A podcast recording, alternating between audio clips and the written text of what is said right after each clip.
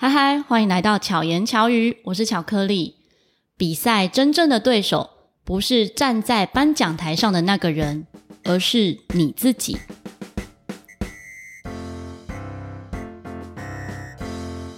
今天邀请到的这位来宾呢，是我 Podcast 中的好朋友。其实大家如果从前面巧言巧语一直有收听的话，应该就会发现是熟悉的声音。只是在我们第一次约访的时候。当时我就很希望可以聊巧遇达人，就希望他来上巧遇达人，结果他都不愿意。他说：“我们就聊巧言巧语就好啦。”今天为什么会来呢？其实是救火，因为这阵子我真的行程非常非常的紧凑。现在录音的这个时间是星期四的晚上，我也非常少。巧遇达人会是在这种时间录音，然后隔天，也就是几个小时后的星期五凌晨，我就要上架了。那真的非常感谢库玛老兄精。Hello，我是你们老朋友老熊精。如果大家有听历史跟善良那一集的话，是的，是那同一只熊。那个时候呢，就很希望老熊精可以分享他的另外一个身份，因为我觉得是很多人知道你们公司这个平台啊。对啦，对啦，确实，我们已经在一代人的心中有留下一些印象。因为你如果要毕业，或是呃你是创作者，你缺钱，或者说你想要找到一些可以成名的机会的话，大概都听过我们。对，我们就要来分享这个平台，叫做奖金猎人。是的，对，老熊精其实是我在 Podcast 的花名啦，但其实我另外一个身份就是我是奖金猎人这个呃十二年的比赛专业平台的企划总监。我们分享一下奖金猎人他有做些什么事情。其实奖金猎人他最大的特色就是跟他的这个名字一样，他就是一个专门做比赛的。你可以说他是整合行销公司，也可以说他是一个巨流的网站。这样，我们就是把台湾跟国际上各式各样的比赛都汇整在我们的网站里面，然后让我们的会员，让各种创作者可以很简单的来这边找到跟他的才艺或跟他的专长相关的比赛，然后让他可以直接投稿，然后如果有机会就会得名。得奖拿奖金之类这样子，非常多元，很多元。我对我们的比赛超级多种的，而且这是那种一般比较常见的所谓的那种设计比赛啦，然后影片比赛啦、短影音啦、唱歌啦，然后写作啦这种一般的比赛之外，也会有一些很特殊的比赛。比如说，我们就曾经帮那个 殡仪馆，应该说殡葬公司办过一个写遗书大赛。哇，对啊。就是他们为什么会想要办写艺术大赛？因为其实比赛是一种很好的行销方式，嗯、因为比赛就是竞争嘛。对，竞争这件事情其实就会容易吸引人的目光。嗯、你看，在各种不同的留言啊，或是一些社群上的那种神串，嗯，通常都会有一个定番，就是我现在宣布什么什么什么比赛开始。嗯，对，所以人都喜欢看竞争，人都喜欢看厉害的人表演，然后厉害的人也会想要表演。嗯、所以说，其实比赛是一种很好的去吸睛，或者是说去结合不同议题的东西。所以像这种殡葬公司，它也不好打的大大广。广告在网络上说就是啊，你总有一天会用到我，这样子一定会被一定会被告嘛。那这是所以他需要用别的方式来去增加他的知名度或行销的时候，哎，比赛这是个选项，就让大家看见他。对对对对对。嗯，像我自己接触到奖金猎人是两个部分。嗯，第一个部分就是认识洛克仔的时候，啊、我们老板对。对，那个时候认识洛克仔算是奖金猎人刚开始刚起步，应该是对很早的时候，刚创立的时候，那个时候知道。再来一个部分呢，是我在去年办阳明山草地音乐季的时候，哦、那个时候我们有一个比赛，就歌唱比赛。嗯、可是实际上，我那时候也想过说，哎，要不要上架在奖金猎人上面？那你可能我们已经偷偷帮你上架了。对，但我以为上架在奖金猎人是要费用的。呃，有要费用的方案，也有不用费用的方案。所以那时候就没有做这件事情。但我们应该会帮你收集到。没错，就发现有一些。报名的人，我说：“哎，你怎么知道这个资讯？”他说：“他在奖金猎人上看到。对对对”我说：“哎，我们没有上架啊。”我们会主动去搜寻，对，才知道说原来奖金猎人的伙伴们会去找各种比赛，然后放在上面。因为绝大多数的情况下，你办比赛事实上是不会。就是不想要被人看到嘛？你不想被人看到，你办什么比赛呢？当然有一些比较特殊的那种内部型的比赛，比如说它是只否一个企业内部，嗯，或者只否一个学校的，那我们也可以把它封闭起来，就是让它只有这个 IP 的人看得到，也可以。嗯、但绝大多数的情况下，大部分办比赛的人都希望越多人来参赛越好，所以我们其实会主动去搜寻比赛资讯，然后帮他们公布在我们的布告栏上，这样。嗯，那都不用收费。嗯、那当然，如果你觉得哎不妥，或者说你不想要让太多人看到，你来信我们就把它下架，这样。哦、对对对。所以也会有不希望被看到的。其实有，而且有的时候是因为很微妙的情况，就是比如说他是繁体中文，对不对？嗯，他是香港的比赛，那他就觉得我是香港的比赛，那我虽然说是可以收台湾的稿件啦，可是我们会奖金过去很麻烦，哦、他就他就对他就不希望区域性这样。对对对对对对对。所以如果说遇到国外的比赛，参加的人多吗？其实意外的多，台湾蛮多不同的比赛的参加者，他们。有的时候会在比赛里面受一些伤啦，嗯，他会觉得不公哈，比如说有黑箱，或、嗯、或是说台湾的评审的程度不够去看他的作品，嗯，那他就会想要拿他以前的作品，或是拿他自己的机械创作，然后去国际试试看。嗯、所以其实国我们的网站上的国际比赛这个区块，意外的还蛮热门的。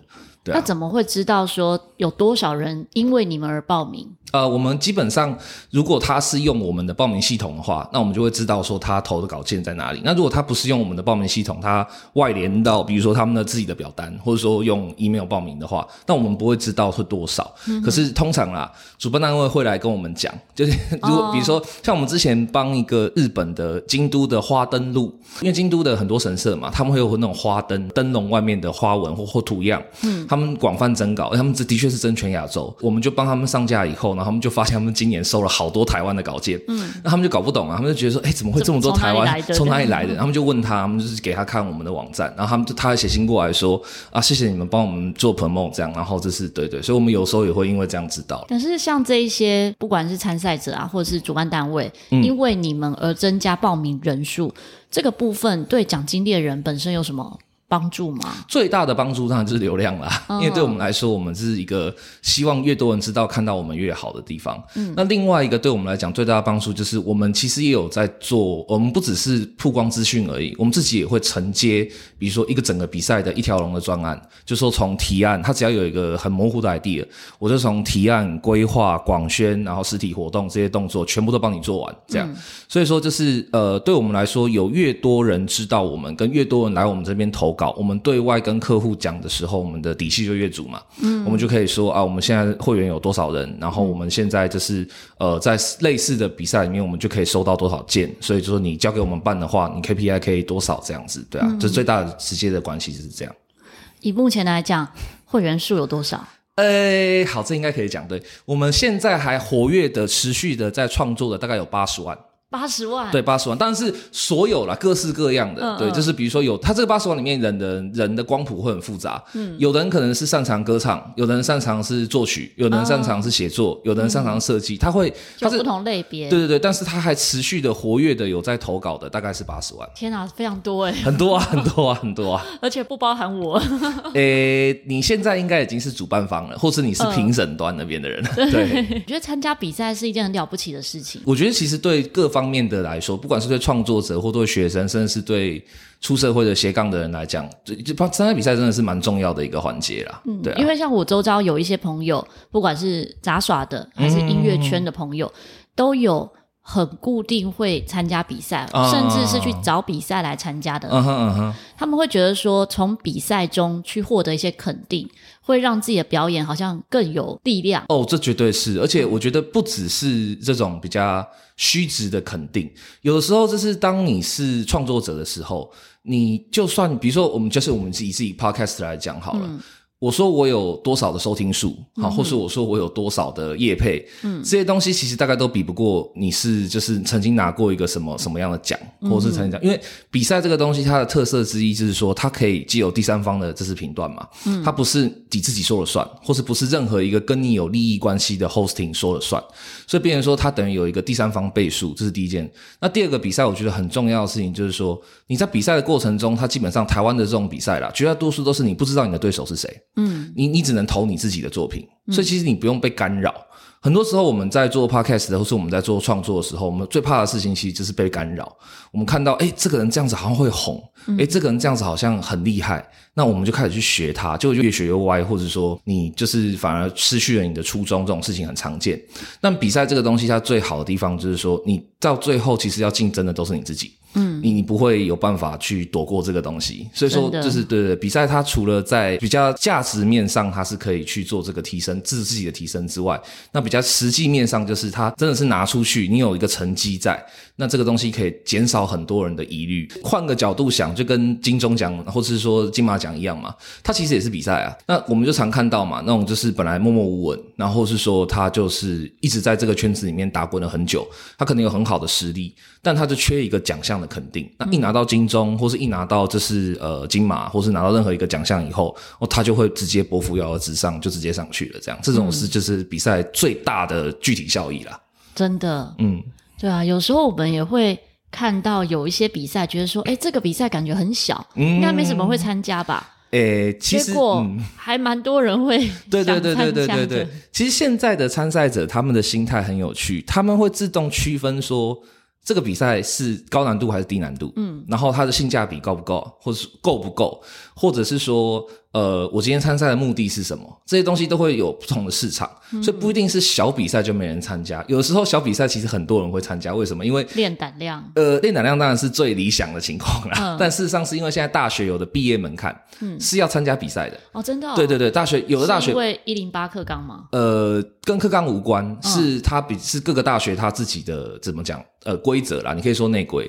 那有的学校的毕业门槛就是你必须要参加国内等级的比赛，可能县县级以上的要几个这样，然后呃全国级的要几个，甚至呃国际级的要几个，这样比较严格的。嗯、那比较松的可能就是说，我不管你的比赛的 level，就是要看到你有多少的参赛经验，那你才可以毕业。这样，所以有没有得奖不重要。要看学校的规定，但不管如何，小比赛其实对这种会来参加的人蛮多，就是为了要一个毕业的门槛。哦、我就是要有那个参赛证明，嗯，我就是要证明说，哎、欸，我真的有参赛过，那就 OK。像很早期的时候，有一些呃音乐的检定，嗯，比如说像钢琴啊，有钢琴的检定，啊，那检定是一种算是资格，对对对对对，资格证明，它不算是比赛，嗯。那早期的时候呢，通常学钢琴就会有不同不同的检定嘛，这样一个一个上去。嗯。后来我自己会觉得说，哎，参加检定，那有时候学生会为了那几首歌，可能一整年都在练那些东西，以程度啊，或者是乐曲的广度来讲，就会受限。我就没有那么鼓励学生参加检定。嗯，比赛也是类似的状况，所以我自己的学生或是我自己就没有那么喜欢检定和比赛，反而比较喜欢办表演。但是呢，也会发现说这几年出现各种单位。在办各种的检定和比赛，一个部分也是因为成绩。对，另外一个事实上是，呃，你说的跟课纲比较有关系的是升学。嗯，因为现在他们没有是像过去我们那种联考，或者说一个比较关键性的，他现在是要那个学习历程嘛。对，所以如果你没有显示说你在学生时期，可能高中国中时期有很多的学校的成绩以外的成绩，嗯、那你在推甄或者在申请的时候会吃亏。哎、嗯，这是一个很多大学以下的同学去参加比赛的动机啦。哎，你刚刚讲到检定跟比赛，其实这是两个不同的概念。对。检定呢，是它是低标志，简单讲就是说，你只要通过这个六十分的标准，嗯、你都可以拿到这个证书。对，没有人数限制的。对，但比赛是高标志。对，比赛是有一个最强的人拿到金奖或拿到冠军之后，嗯，接下来以他之下的第二强的人拿到银奖、铜奖，它不是一个通过了一个线就都会有奖的，它是少数竞争制，它等于是以高标来算。所以说，其实你刚刚讲说，呃，不喜欢参加比赛这件事情，其实某一些人他不喜欢参加比赛的原因，就是因为他会觉得抢这个高标很困难。嗯，那很多的参赛者也会。下意识的，毕竟我我们不能不不能否认啊，台湾是真的有一些黑箱的事情，或者说一些在比赛上就是呃很明显的有不公的事情。其实我们也很处理过很多次这种纠纷啦，但其实说实话不多。重点是说不想要去做这个高标的竞争这个行为，是很多人去惧怕参加比赛的一个关键。嗯，但其实去争取高标这件事情，是你不管将来是真的要升学也好，或是要从事创作或什么也好，你其实到最后都是要争取高标。嗯，你不可能是说。啊，我有一个最低标好，我就可以了，这样不可能，不可能。所以比赛某方面来讲，就是说你越早去加入或参加，你就是越早习惯哦，这就是马社会的竞争的生态这样子。嗯，对。像我自己在教学的初期，那时候就有带学生参加比赛。嗯嗯嗯。但我也可能是因为那一场比赛，开始对比赛没有那么有信心。哦，是什么？就是那一场比赛结束之后。欸、大家全场哦，几乎都觉得我学生是会得奖的，哦、会得冠军的。OK，可是因为现场有一些团体是从很远的地方来，OK，所以就保留给他们。理解了，理解了。对，那连评审私下都来跟我说，哎，他其实这个成绩他也很意外。哦，那个时候我学生他们是已经认为自己会得奖了，哦，就发现没得奖，大家都哭得稀里哗啦。什什么奖都没有嘛？就是比如说他本来是冠军，但因为呃没有就没有，什么奖都没有。对，哦，这个就很玄妙了。对，所以可能。需要得奖的单位也比较多，对，好啦，这这个今天我们就放开来讲，没关系。我我说实话，这个巧克力奖的这个现象啊，在以前很常见，非常常见。嗯、就是说，所谓的续讲这件事情是政治考量，嗯，它可能是有某些关系。我举一个最残酷的例子啦，假设今天是一个歌唱比赛好了，然后有一个单位，我可能是学校，可能是某个音乐系，或可能是某个音乐教室，我不管。他出了一百多个人以上来参加，嗯，你敢让他一个奖都不拿吗？嗯，这他下次他就一个都一个都不来了。你下次的人数就直接从一就直接抽掉一百多个，嗯，那这是很严重的事情嘛。所以事实上，这个在以前是很常发生的，嗯，对。但后来这个情况越来越少，有两个原因，嗯。一个呢是现在参赛者，就是现在的创作者都非常懂得捍卫自己的权利。嗯，他们遇到这种事情的时候，就会各式各样的发生。那当然有的发生是，说实话是有点无理取闹啦，就是对太太太太自我了一点，就觉得说凭什么这样，也没有讲出个道理。但有的发生是非常合理的。事实上，讲这些人在处理一些这种争议的事件的时候，呃，我们不会站在特定哪一方，我们通常都是设法去协调说。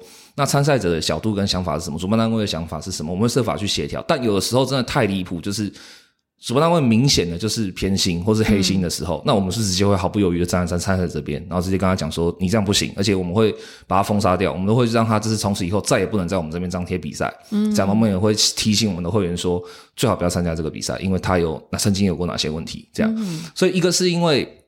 大家越来越会替自己争取，所以这种事情就不敢太明目张胆的发生。嗯、那另外一个，呃，我觉得这方面的事情会越来越少的一个原因，是因为，呃，现在的就是很多的像歌唱比赛也好啦，或者说像就是各种各种比赛都好，它其实都会全程录影。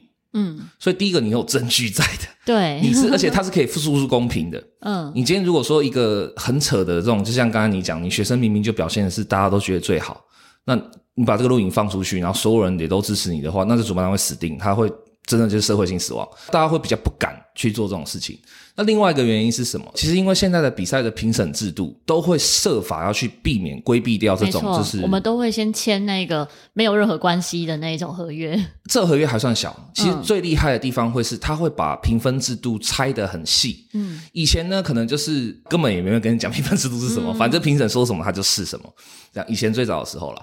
那后来就是会越拆越细，他会分得很清楚，说，比如说我这个是主题契合度，嗯，我这是创意表现，嗯，我在下面一个是，比如说就是声音技巧或者什么的这样，嗯、我这些条件这些项目，我除了评审自己去评之外，我评完之后我还要复核，嗯，我必须要有一个主审，或是要有一个就是呃最后的复核的团队确认说，OK，这些评审是真的是哦是没有经过干扰的，没有经过的，然后重点是。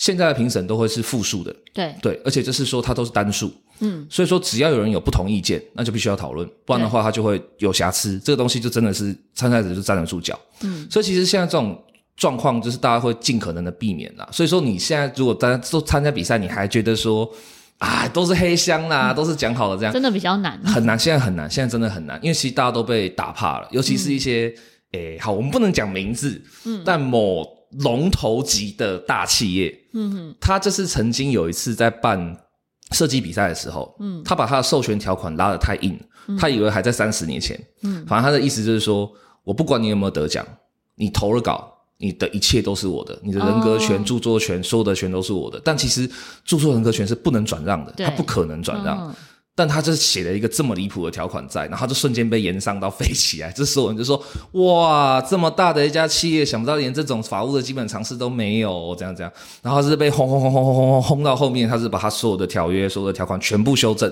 嗯，这样，然后就就是反正就参赛者的胜利了。所以说其实现在参赛，我觉得不会再有那么高的风险。而且就是你在尝试这些事情的时候，你也会，你可以去学到一个我觉得很重要的事情。嗯，就是。比赛其实有时候真的不是比实力而已，嗯，它就是比你后面去看这些事情的时候，去揣摩主办单位的心态，或者说去了解一个政治正确的氛围吗？这、嗯、是很重要的一环。我觉得这个也非常有趣，对这也是我想找库玛一起来聊的原因，嗯、因为像前一阵子就有一些呃，陆续都会有一些跟 Podcast 有关的一些比赛，嗯、对，那那时候我们就聊到说，哎，这个比赛东西出来之后，其实完全不吸引人，对。啊、呃，因为它的不管是奖项啊，还是参加的一些条件标准。都不吸引我们，那他到底办给谁参加？我们列出这一个之后，然后我那一周的早餐剧的主题，我就是列说什么样的比赛会让你想参加。嗯，结果库玛就非常给力的，当天早上呢就请假来参与这次的早餐剧。我没有请假，我没有请假，我这是正常提早来，对，提早来。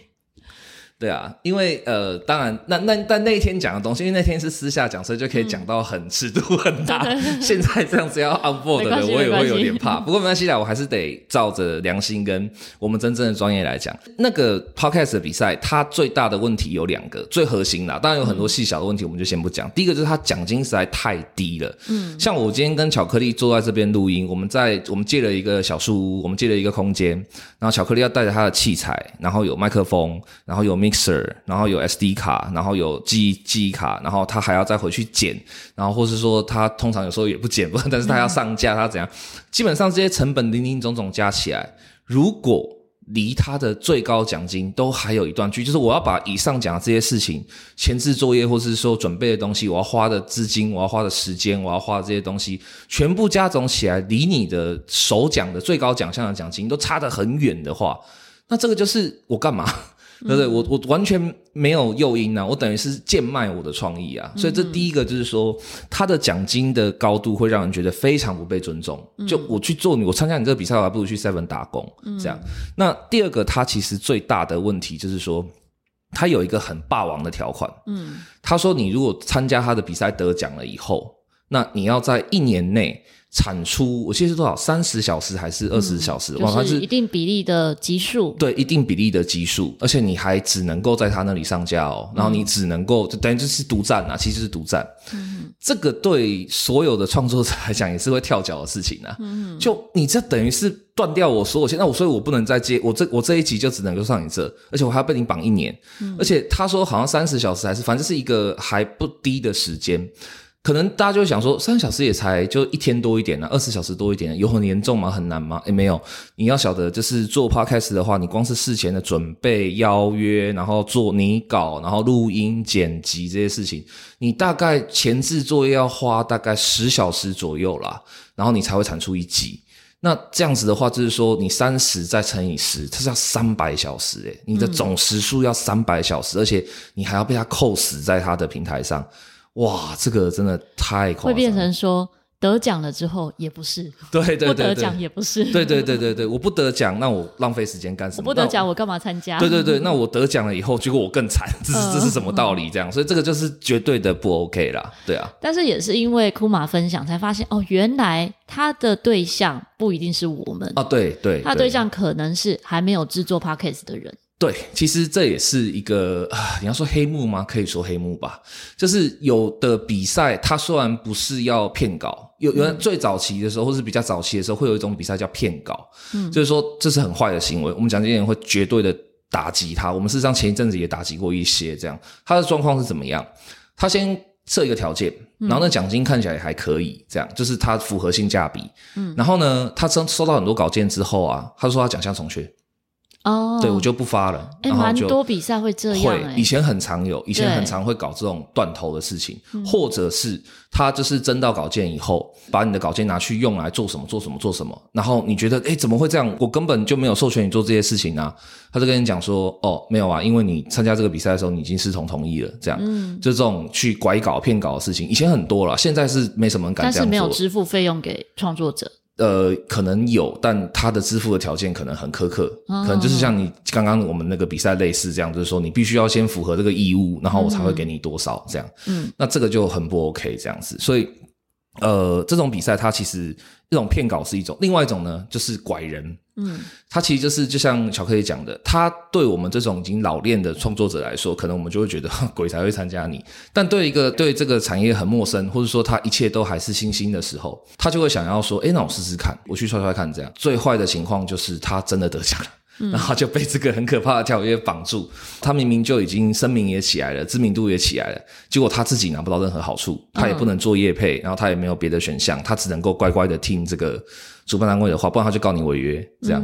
这、嗯、可是这样说实话，这告不告得成还是未定之天啦。嗯、但就是这种事情，就是很不应该。说实话，对啊。但是还是会有人想参加，会，一定会。因为也许他会认为这是一个工作之一，呃、如果没有去计算的话，或者是其实我觉得我我们自己遇到的创作者比较常见的心态是会觉得说有一个奖项，对，然后我也不懂，反正好像也不会有什么损失。嗯、他们有的会比较天真的觉得说。还可以反悔吧，我可以不领吧。哦不然我他说我得奖，然后我说我不领可以吧？嗯哼。但其实这个东西都要看合约，看你有没有签授权，然后看你签的东西是什么，跟比赛规则有没有怎么定。所以这东西我们都会特别小心的去提醒参赛者。你如果要参赛，请一定要看清楚。我们都会这真的是每天照三餐一百万次的讲说，嗯、看清楚，看清楚，看清楚，千万不要随便签。对，随便签，或者不要随便觉得说啊，应该没差。没有，现在真的就是一个呃，你新签下去的，很多事情就不能改变的是。现在的诈骗非常多元，哎、欸，我们不能说这个是诈骗。对，我们不是说比赛是诈骗，是说真正的诈骗很多元。啊、但你很有可能参与到了某些事情，它其实不是它真正的样貌，对，不一定真的是比赛或者是之类的。是是是，真的真的真的。而且其实说实话，你既然已经讲到这个份上，我们就可以讲出来。其实真的有一些比赛，它也不是说要拐稿，也不是要拐人，嗯，但他说是说穿了哈，它的本质就是消经费。其实是有的，对，这还蛮多单位，就是反正因为我年度预算就这么多，我行销预算就是会拨这么多下来。嗯、那我如果我没花完的话，我就要被财会检讨，嗯，就说你都没在做事，是不是？为什么会没花完这样？所以很多时候他们会为了要能够交差，就是说我今年核销或是评鉴的时候，我有东西可以打出去，那我就。随便乱做，我就做一大堆的各种不同的活动，反正我就想想尽办法把钱花掉。那比赛这个事情呢、啊，其实是蛮烧钱的。嗯，比赛很烧钱哦，就是它其实是一件呃，你怎么讲，口袋不够深还很难办得好的时代。这这事情啊，对，除非都是办大家想参加的那种比赛。对，可是大家想参加那种比赛，其实会遇到一个困难，就是它会它会有一个两难啦。嗯，就是有一些比赛，它明显的难度高，其实也不是那么亲民，没那么有趣，但大家还是会疯着去参加的。要么是因为他的奖金，要么就是他的一些附加价值，比如说你的作品可以商转，它可以真的变成产品或干嘛。嗯、但有些比赛是真的很有趣，它还没奖金，他就明白跟你讲，哦、我就没有钱这样。但大家会疯疯着去玩，可是这种比赛其实还是有风险。嗯，你知道什么？因为这种比赛通常都是觉得好玩，或是为了吸金。但对你吸到金了，好玩了，但有人较真的时候就很可怕。嗯，比如说最常见的是什么？是那种比如说很比较酷手的 slogan，嗯，或是比较酷手的金句这样。嗯、那你觉得反正我也没有奖金，我也没有奖项，大家就就是冲个好玩这样。可是还是会有人会问，为什么是他的投票比较高，或者说为什么是他？会被你会会被你得奖，会不会给你给一个名号，给一个虚，给一个衔头衔？为什么是他？嗯，那你就觉得，哦，这只是个好玩的游戏啊！拜托，这你还认真啊？那就是我很认真。所以说，这个时候你还是会要面对到一个状况，就是说，这是刚刚讲的比赛，其实是一件蛮高风险的活是这样。他要同时去揣想的是，呃，市场或者说社会环境的想法。那你同时也要去顾虑到你自己的口袋深浅，跟就是你这个赛事的目的，有的真的就是只是要消经费，有的的话是要收到真的可以用的稿件，那有的话事实上是我收到什么稿件我一点都不在乎，但我要让大家听过我，我要让大家知道我，我要让我的行销的名头传出去。讲的难听一点叫勾心斗角，讲的好听一点叫做社会现实，是参加赛事我觉得最大的一个呃利基啦，就是你就算参加，你就算参加每个比赛都没有得奖。但你在这些磨练，在这些锻炼里面，会发现就是，嗯，心智越来越强。对，那就是社会其实是很复杂的，嗯、你会慢慢的学会很多这种事情，我觉得是很重要的啦。你自己喜欢比赛吗？我其实学生时代是一个蛮常比赛的人，都比什么类别？我通常都写作。对，我就是写作语文类，就是什么演讲啦、写作啦。我以为是武术之类的。武术也有，可是因为我们讲经验没有做体育类的赛事，我们是完全不碰这种实体的体育类的赛事的，所以我是有参加很多武术类的东西，可是那个就跟我的现在的工作是完全无关，所以就没讲。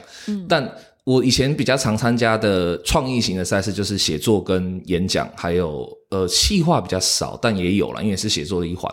对啊，那我那个时候参赛的时候，其实我绝大多数都是因为觉得，应该讲难听一点，就是我为了抵过啦。哦，因为我以前在学校时期，学生时代的时候是一个还蛮头痛的不良学生，顽皮的孩子。对，顽皮的孩子，我我还蛮有趣的，就是我在现在大家的形象会觉得啊，老熊应该是个呃很 OK 的人，这样温暖高冷。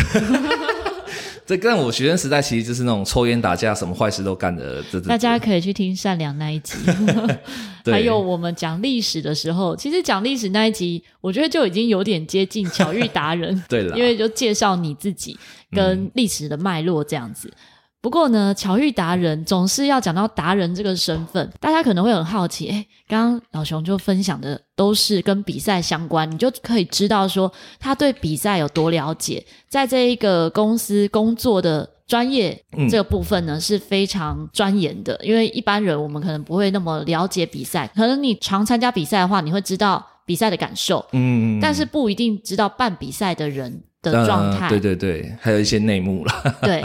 那我好奇的是，嗯，你在选择这个工作的时候，嗯嗯嗯，它最吸引你的是什么？其实我觉得选讲经理人这个工作啊，当初很单纯，说实话是一个很现实的考量，就是我在讲经理人之前，我是做 SOHO，我是自己接案，嗯、我是写靠写作来想办法要维生这样。可是那个年代，就是大概二零一七一八那个时候吧，对，那个年代的写作来做 SOHO，我其实。风气还没有太起来，嗯，所以其实真的是把自己弄在饿死边缘这样，然后就觉得啊、哦、不行，我得去找个工作了。然后我就写些什么？我其实都写专栏。Oh. 我写过一些专栏，像故事啊，然后还有一些政论性的啦，还有就是帮人家做一些代笔啊、润稿啊，还有一些编辑不想做的事情发给我们啊。我那时候是什么都写啊，我也写过剧本，对，我写过一个电影剧本，然后跟廖哲一导演有一起合作过这样。反正那时候就觉得说，哇，写写作这个事情有困难，然后就觉得我得找个工作，然后就找找找工作的时候，就是哎看到奖经理人，我那时候只觉得说，哎那我也蛮常参加比赛的，然后我以前啊，然后这是我自己也是创作者，那我去投入这一行应该。可以吧？这样，嗯、然后就实际投入下去之后，就会觉得，呃，我觉得最吸引我，或者说在讲经理人你的专业会得到最大提炼的地方，事实上就是现实跟理想的冲突。我们创作者，不管是 podcast 也好，写作的人也好，或是唱歌的人也好，其实都是要一直妥协的嘛。嗯，因为我们要考虑到市场，对，我们要考虑到就是自己的生计，我们甚至也要考虑到说受众的喜好，这样。所以很多时候，事实上你的创作是必须要妥协的，你并没有办法做你真正想做的事情。但是你要怎么妥协，才可以让你持续的保有创作的欲望？同时也不会对这个社会就是感到绝对的失望。嗯，这个事情其实是很困难的。嗯，而且这个事情事实上，其实讲难听一点，就是说在台湾比较重视的单位很少，所以蒋经理人是很重视这件事情的一个单位。那我自己作为一个创作者，以从以前到现在一直都是创作的人，就会觉得说，诶，我自己现在当一个有点像裁判，或者说当教练的身份。去带领跟帮助很多其他的创作者，然后去想办法让他们跟现实、社会现实或者是主办单位达成桥梁的话，哦，这个我觉得非常有意义。嗯、然后也是我在这个工作已经五年多，但还是一直想要继续下去的原因。我觉得哭嘛不是只有燃烧热情，它是燃烧生命。真的常常工作没日没夜。对，对啊，通常可能创业的人会做这件事情，啊、像比如说我自己。这样讲起来，我也不算创业的人，因为我做很多事都没有钱。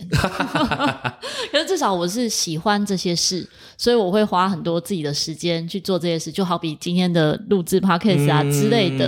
但是你做的是公司的工作，对对。其实讲经理也很常干这种傻事，就是没赚到钱，但是我们觉得、嗯、有意义，有意义，或是得这样子做。对啊，所以讲经理人的工作是真的强度很高了，非常非常高。嗯、但这个强度很高的原因很有趣，它不是因为是冠老板。他我们老板其实是不喜欢加班的，而且就是也不不不鼓励加班呐、啊。他不加班，然后都你们加班这样。他其实自己也加的蛮凶的，说实话。其实累的原因跟我们会要很高强度的工作原因，某方面来说呢，它是一个很现实的东西，是因为参赛者跟主办单位都害怕。说实话，我们很常说为什么要燃烧自己的生命的原因，是因为我们要去处理这两端的恐惧、沟通跟协调。对，这个是最累的，因为对参赛者来讲，他们最害怕就是我付出了心血。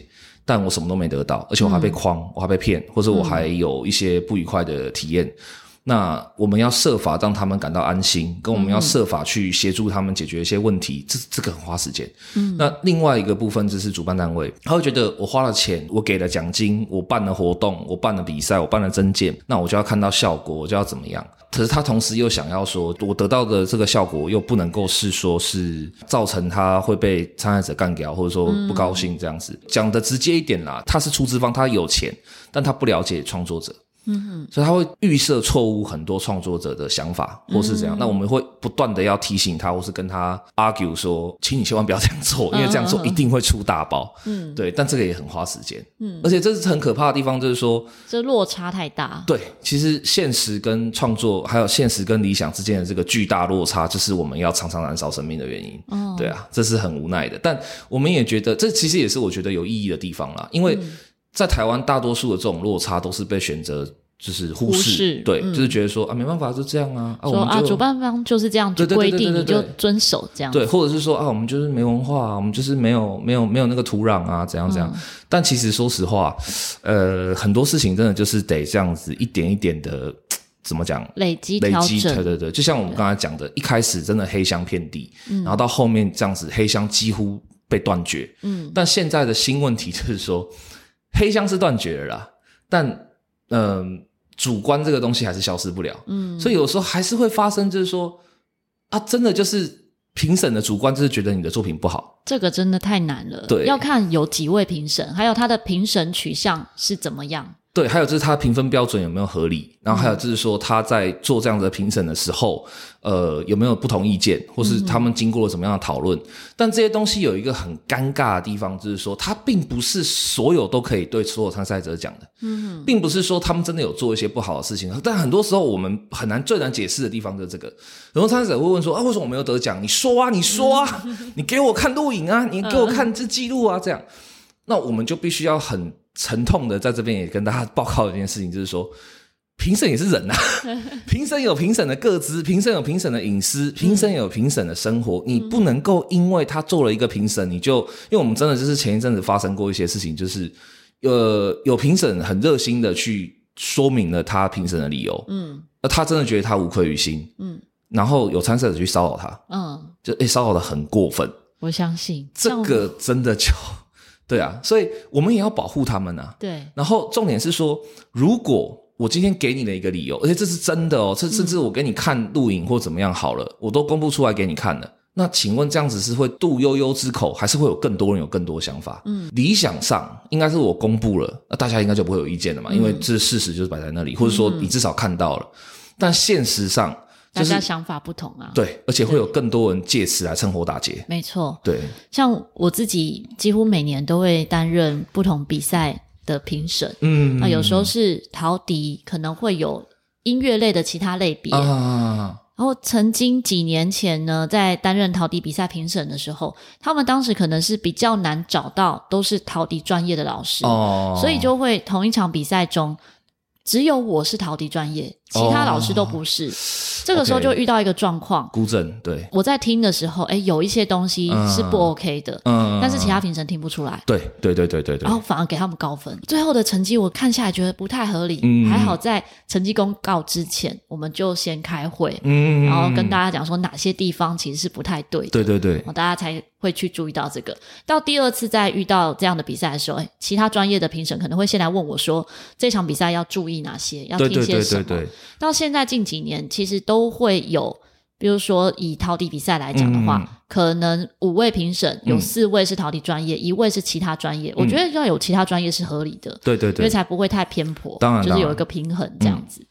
没错，所以我觉得现在的比赛其实都蛮用心，甚至一些县市赛，嗯，国家级的，嗯，都会是到七位评审，对，然后去掉头尾的最高分、最低分。对对对对对，现在的评分方式有很多方法计算了，嗯、但其实严格上都是尽量以最大公平化为原则。你说的最高分、最低分是一种，嗯、另外一种是各个评审独立评分，嗯、评分完以后看排序，比如说巧克力的第一名，哦、然后老熊精的第一名这样。如果我们的第一名不看分数，对，不看分数看排序，没错，我觉得这才是公平。这都是很怎么讲，要反复的在尝试跟血泪中，你才会学到的经验这样。嗯、但这个这些东西，我觉得真的就是刚才讲的，呃。它不是我们不愿意公布，嗯、或是不是我们不愿意公开，但是就是呃，这个东西公开了以后，因为说实话，曾经啦，我们就我们不能不能讲是谁，但真的是我们办这么多年的比赛，看了这么多主办单位，这一家绝对我们真的是可以百分之两百挂保证，它真的就是。认真的想要去做一些创作的鼓励，这样，嗯，他非常老牌的一个主办单位，然后他做的事情真的大家都是有目共睹的，他他也催生了很多台湾的创作者，这样，嗯，然后他就是被就是呃质疑说他的比赛评审不公的时候，他们就很有自信的把所有东西都公开了，嗯哼，就公开以后就发生一件很可怕的事情，他们简单讲就是被网军攻击了，嗯。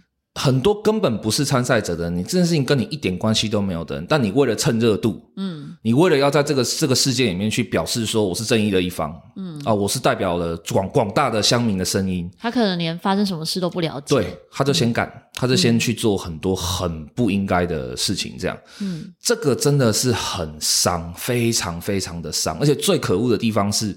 到最后也证实了，这个主办单位真的是完全没有不公。嗯，双方有争议的地方也都平息，也都解决了。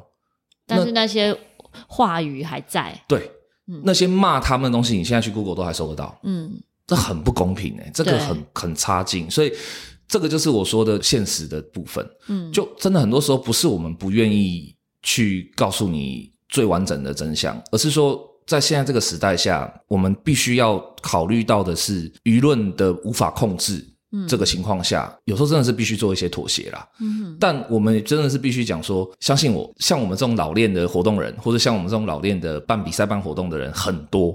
所以，如果有猫腻或是有奇怪的事情的话，他是躲不过的。嗯，他一定会被揪出来泡，而且他那个被泡，你就会发现他反而是真的泡。我的意思是说，什么叫真的泡？就是说，他讲的东西是很难让这些酸民插嘴的，因为是专业的。嗯，他的分析跟他泡的地方都会在点子上。对，那反而是那种就是农场标题，然后就是很煽动性的东西，嗯、那个很多真的都不要管他。现在太多了，真的太多了。对啊，所以大家要有智慧去分辨，像。奖金猎人的 IG 呢，上面有很多的小知识，嗯、我觉得现在很有趣诶。啊，对啊，对啊，对啊，因为你们的 IG 不是只有讲比赛，其实以前是只 对，以前是只讲比赛啦，嗯，可后来就发现说没人看啊，就完全没人在乎啊，嗯、因为这确实啦，就是你只讲比赛这件事情，其实是很奇怪的，比赛太多种类了。我今天如果是讲音乐比赛，那设计、文学创作跟他就没兴趣他就不会看啊。嗯，那好，我换文学的，那其他的就不会看啊。嗯，所以后来我们就觉得说要怎么办？后来我们想啊，应该是要从人着手，嗯、就是对创作者来讲，你拿到什么工具，或你有什么样可以参考的作品，或是就你应该是要以创作者的逻辑去思考，这样，嗯、甚至是说。我们以前也都是比较工具导向的东西，后来我慢慢发现，就是说，其实创作者有一个很重要的需求都会被遗忘，嗯，他们也要娱乐啊，对对，所以我们就会介绍一些 Netflix 的，就是影集啊，推荐什么，各方面都有，各方面都有，基本上就是希望可以做一个比较全面的创作者支持啦，嗯、对啊，所以我们现在的 IG 哎，其实流量还不错，很丰富，嗯，对，大家如果有兴趣的话，可以搜寻奖金猎人。对对对，你在 IG 上找，就是打那个奖金猎人中文，应该就会找到我们。就是我们就有固定的版型，我们的那个 IG 有特别的套版，所以你应该不会看错了。今天真的很开心，邀请到老熊金库马跟我们聊到关于比赛的大大小小的事情。对，然后如果你是我的客户听到的话，放心，我没有说你们。不用担心，今天讲的不要对号入座啦。嗯嗯嗯，大家如果担心的话，你就好好当个好人，就没事了嘛。对了，应该说你就是在这个时代的话，我觉得你就是放心参赛。然后不管你有没有得奖，你应该要去想的是说，哎，我这次参赛有得奖，那是为什么？那我没有得奖是为什么？而且最后跟大家分享一个有趣的事情好了，就是因为蒋先生已经十二年了嘛，所以我们的第一批创作者。其实现在已经变成像巧克力一样是评审了，或者说他们已经成为社会中间了，或者他们已经从参加比赛的人变成办比赛的人了。嗯，我们近期好多哦，收到一些需求，一些 offer 说，哎，这是我们要办比赛，我们要怎么找我们这样，然后我们就哦好，我们去简报的时候，坐在对面的那个甲方或者坐在对面的那个主办单位的人，他就说，熟面孔，不是我们很多我们根本没看过，我们我们不知道他是谁，我们有他的账号或者是他的会员资讯，但我们没看过他人。他就说，我以前就是奖金猎人。我以前就是参加比赛出来的，所以我知道我我你们不用介绍太多，因为我很熟，我都知道这样。嗯嗯嗯对，我说啊，那还是得介绍，因为我们其实一直在更新，我们每年都会有很多新的东西玩出来，这样。呃，新陈代谢，我觉得就是一个很值得投资，或者说很值得去为此努力的现象啦。嗯，嗯，因为真的，我们已经遇过好几个自己开始办比赛以后，然后就会跟我们特别强调说。我们就是因为以前曾经在比赛看过什么什么什么，所以我我现在要来自己办的，我绝对不容许它发生。嗯，你看到这种进步或这种新陈代谢在发生的时候，你就会觉得哇，你的努力很值得这样子。嗯，对。然后大家如果想要听到老熊精聊更多不同的议题的话呢，欢迎可以收听古今中外，虽然现在停更，然后 诶、欸，停一小阵子，对。不过。新听众可以从以前集数开始听。可以可以，我应该累积蛮多的。对，会聊到各方面的历史相关啊，嗯、或者是很多种类，大家可以去听听看。蛮多的，对，对经营蛮久。有几年、嗯，三年多了吧？对啊，对啊，对啊，是老前辈。没没没没没没，我跟你们，我跟巧克力应该是差不多同期。不是不是不是吗？我二零二一才开始。哦哦哦，那我大概就早你一年而已，还好啦，还好啦。谢谢老熊精，不会，谢谢哭马，讲的好像是两只熊，就是同一只。对，是同一只，只有一只。真的非常感谢，在晚上还特地出来跟我一起录音。不会啦，不会，没事。下次有机会我们再聊其他的议题。好哦。如果喜欢这一集的话呢，欢迎可以分享给你周遭的朋友，也敬请在各大平台 Apple Podcast、Spotify、First Story 或者 MixerBox 资讯栏说说悄悄话呢，也可以留言给我。希望库玛和巧克力可以陪伴你，巧妙克服生活中的压力。我们下次再见，大家拜拜，拜拜。